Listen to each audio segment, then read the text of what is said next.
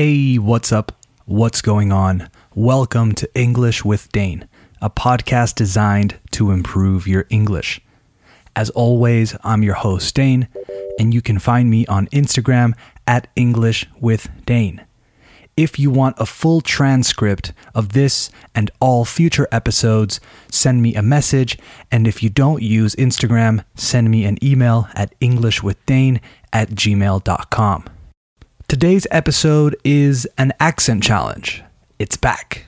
We haven't done one since June 12th, I think, so it's time to bring it back. For those of you who haven't heard an accent challenge episode, the rules are simple. I'll play a short audio clip from a movie, interview, news channel, etc., and you have to guess where the speaker is from. I'll reveal the answers at the end. So let's start the show. You are listening to episode 91 of English with Dane. Hit it.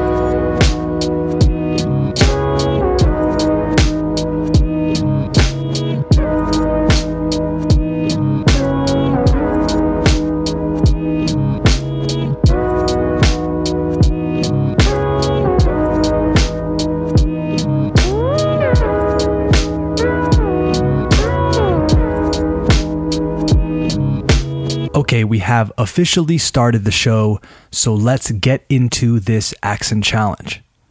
I recommend writing down, apuntar, your answers. Maybe open the Notes app on your phone and write them down so you can keep track of them. Today's accent challenge will be looking back at previous ones. I'll do a recap of my favorite ones, and that way you can get a second chance to identify them. If you got them all correct the first time, I challenge you to see if you can identify them correctly again and prove that it wasn't a fluke. A fluke, spelled F L U K E, like fluke, is an unlikely chance occurrence, un golpe de suerte in Spanish. So here we go. I'll play each clip twice, so take your time and try to listen closely and pick up on some key features. To pick up on something, by the way, means to give particular attention to something, darte cuenta de algo, that isn't necessarily obvious. So try and pick up on how they pronounce the R at the end of a word, maybe, right? Remember versus remember, etc. Okay, Here's the first one. It's one of my favorites because of how good it is. It's from a movie, and this is not the actress's native accent. I want you to tell me the accent she's putting on.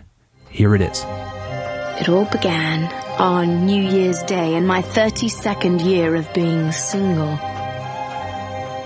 Once again, I found myself on my own and going to my mother's annual turkey curry buffet.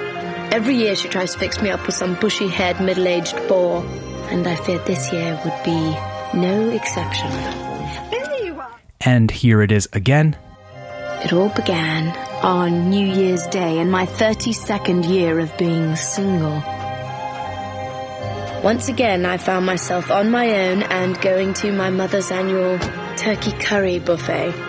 Every year she tries to fix me up with some bushy haired middle aged bore, and I feared this year would be no exception. Take a second and write down your answer. All right, this next one is someone talking about their city and how empty it was in that moment in time. Here it is. This is the speaker's native accent, by the way. 30 this Wednesday, and we are on Buchanan Street. As you can see, today we're just putting together a short video for you of all the places in our city that are usually busy, but obviously with everything that's happening, things might be a bit quieter. And we just wanted to give people who are at home an insight as to what some of the key places in our city look like just now. Here it is again. 30 this Wednesday, and we are on Buchanan Street. As you can see, today we're just putting together a short video for you of all the places in our city that are usually busy, but obviously with everything that's happening, things might be a bit quieter. And we just wanted to give people who are at home an insight as to what some of the key places in our city look like just now. Write down your guess.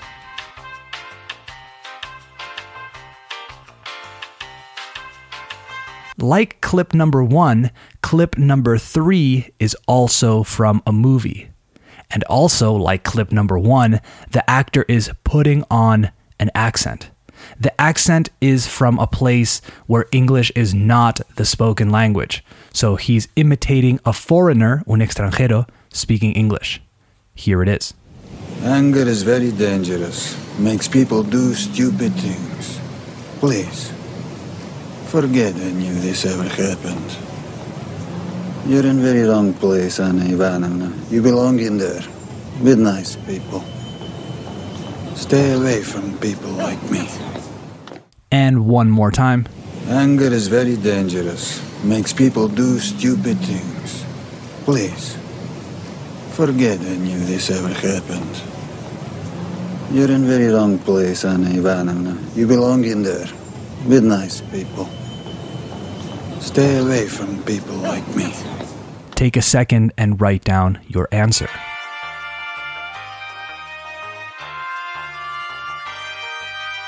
Clip number four is also a native speaker with a native accent.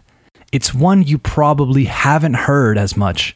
It's a famous musician talking about playing small shows versus festivals with his band. Let's see if you can identify this accent. I like both of them. And too much of one thing not good. So if you're doing a lot of festivals, you start to miss shows like this. If you do too much show like this, you start to miss the festivals. Yes. You understand? So you know, variety is the spice of life, and that's that's reality. And once again, I like both of them. And too much of one thing not good. So if you're doing a lot of festivals, you start to miss shows like this. If you do too much show like this, you start to miss the festivals. Yes. You understand? So you know, variety is the spice of life, and that's that's reality. write it down. Again, if you recognize these clips and if you remember who they are, take this time to really listen to the individual words and pay attention to how they connect them, where they emphasize different syllables, etc. Remember, we're training our ears. These next two clips feature non native speakers with non native accents, obviously, from two European countries. Let's see if you can identify where they are from. The first one is from a podcast. Here it is. to me it's not so much a particular period because the same patterns emerge a lot of the times at different point in time is uh, is more those moments you know when uh, when mob mentality takes over because Listen to his intonation and try and figure out, descifrar, what language that sounds like. Here it is again. To me it's not so much a particular period because the same patterns emerge a lot of the times at different point in time is uh, is more those moments you know when uh, when mob mentality takes over because there- Write down your answer.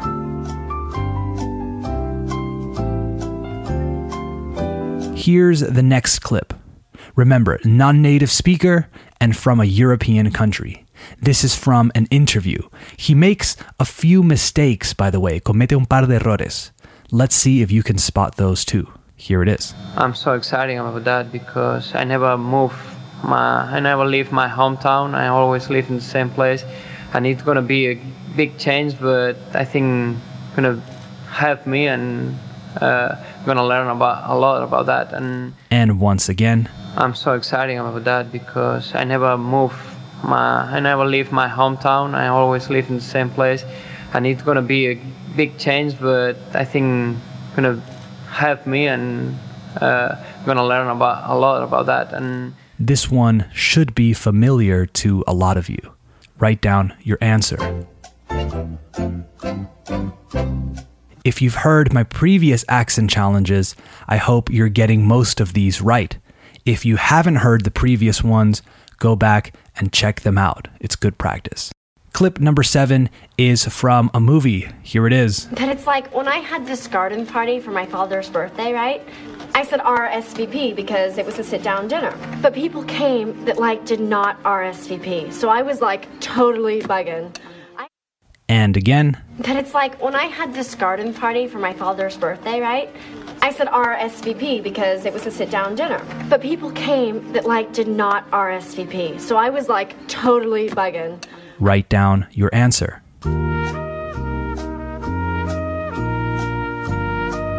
And let's move on to the last clip, clip number eight. This one is a famous actor speaking during an interview. What bigger platform to, to reach people and remind them about how wonderful the place is and encourage people to come and visit, but do it in a, a creative sort of a way and, and remind people of, I think, the, the sense of humour, you know. The- And one more time, what bigger platform to, to reach people and remind them about how wonderful the place is and encourage people to come and visit, but do it in a, a creative sort of a way and, and remind people of, I think, the, the sense of humour, you know. The, all right, write down your final answer.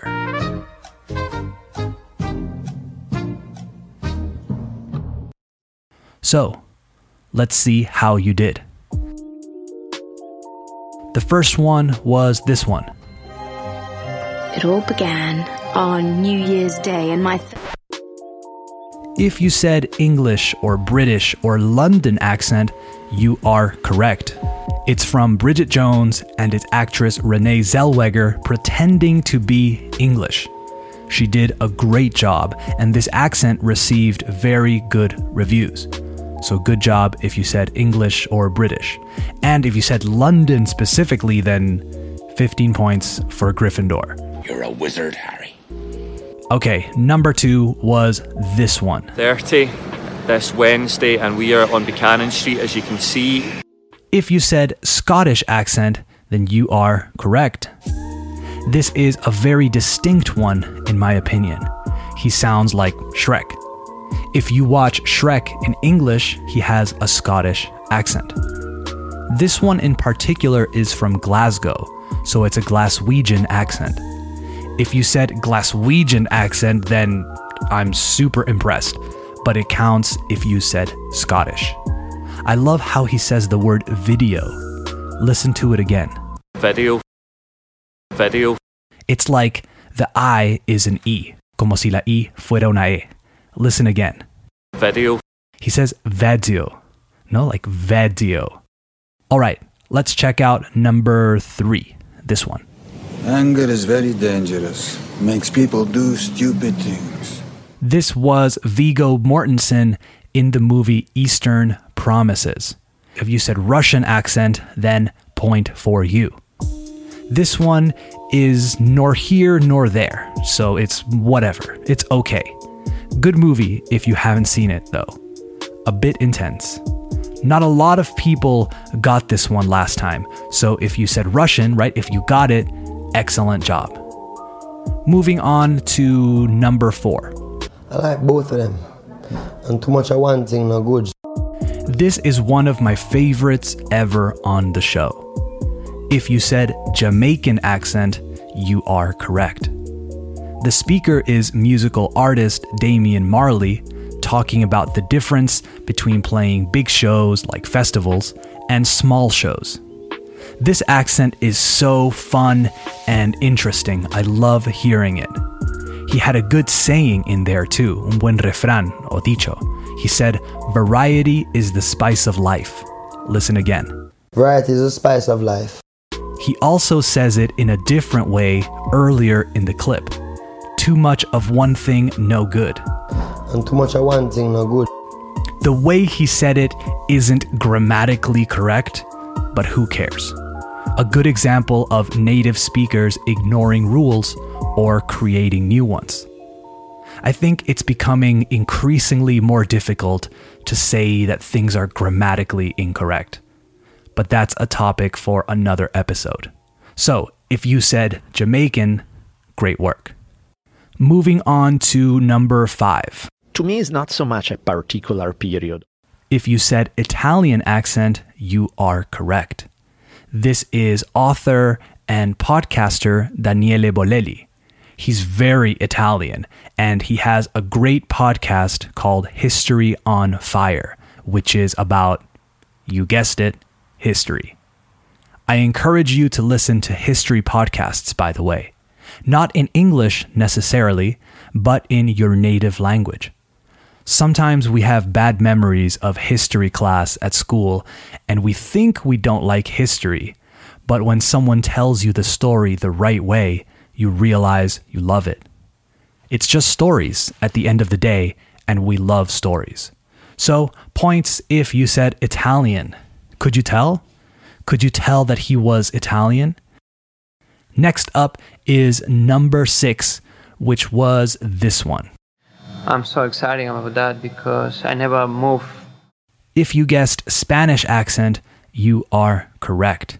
This is Ricky Rubio, the basketball player, talking about moving to Minnesota when he first went from Barcelona to the NBA. As I said, he makes a few mistakes when talking. He says, I'm so exciting about that instead of I'm so excited, which is what he should have said, but it's all good. We forgive Ricky. Plus, his English is awesome now after living in the United States for the last 11 years. So, if you recognized the Spanish accent, pat yourself on the back. Let's move on to number seven, which was this one.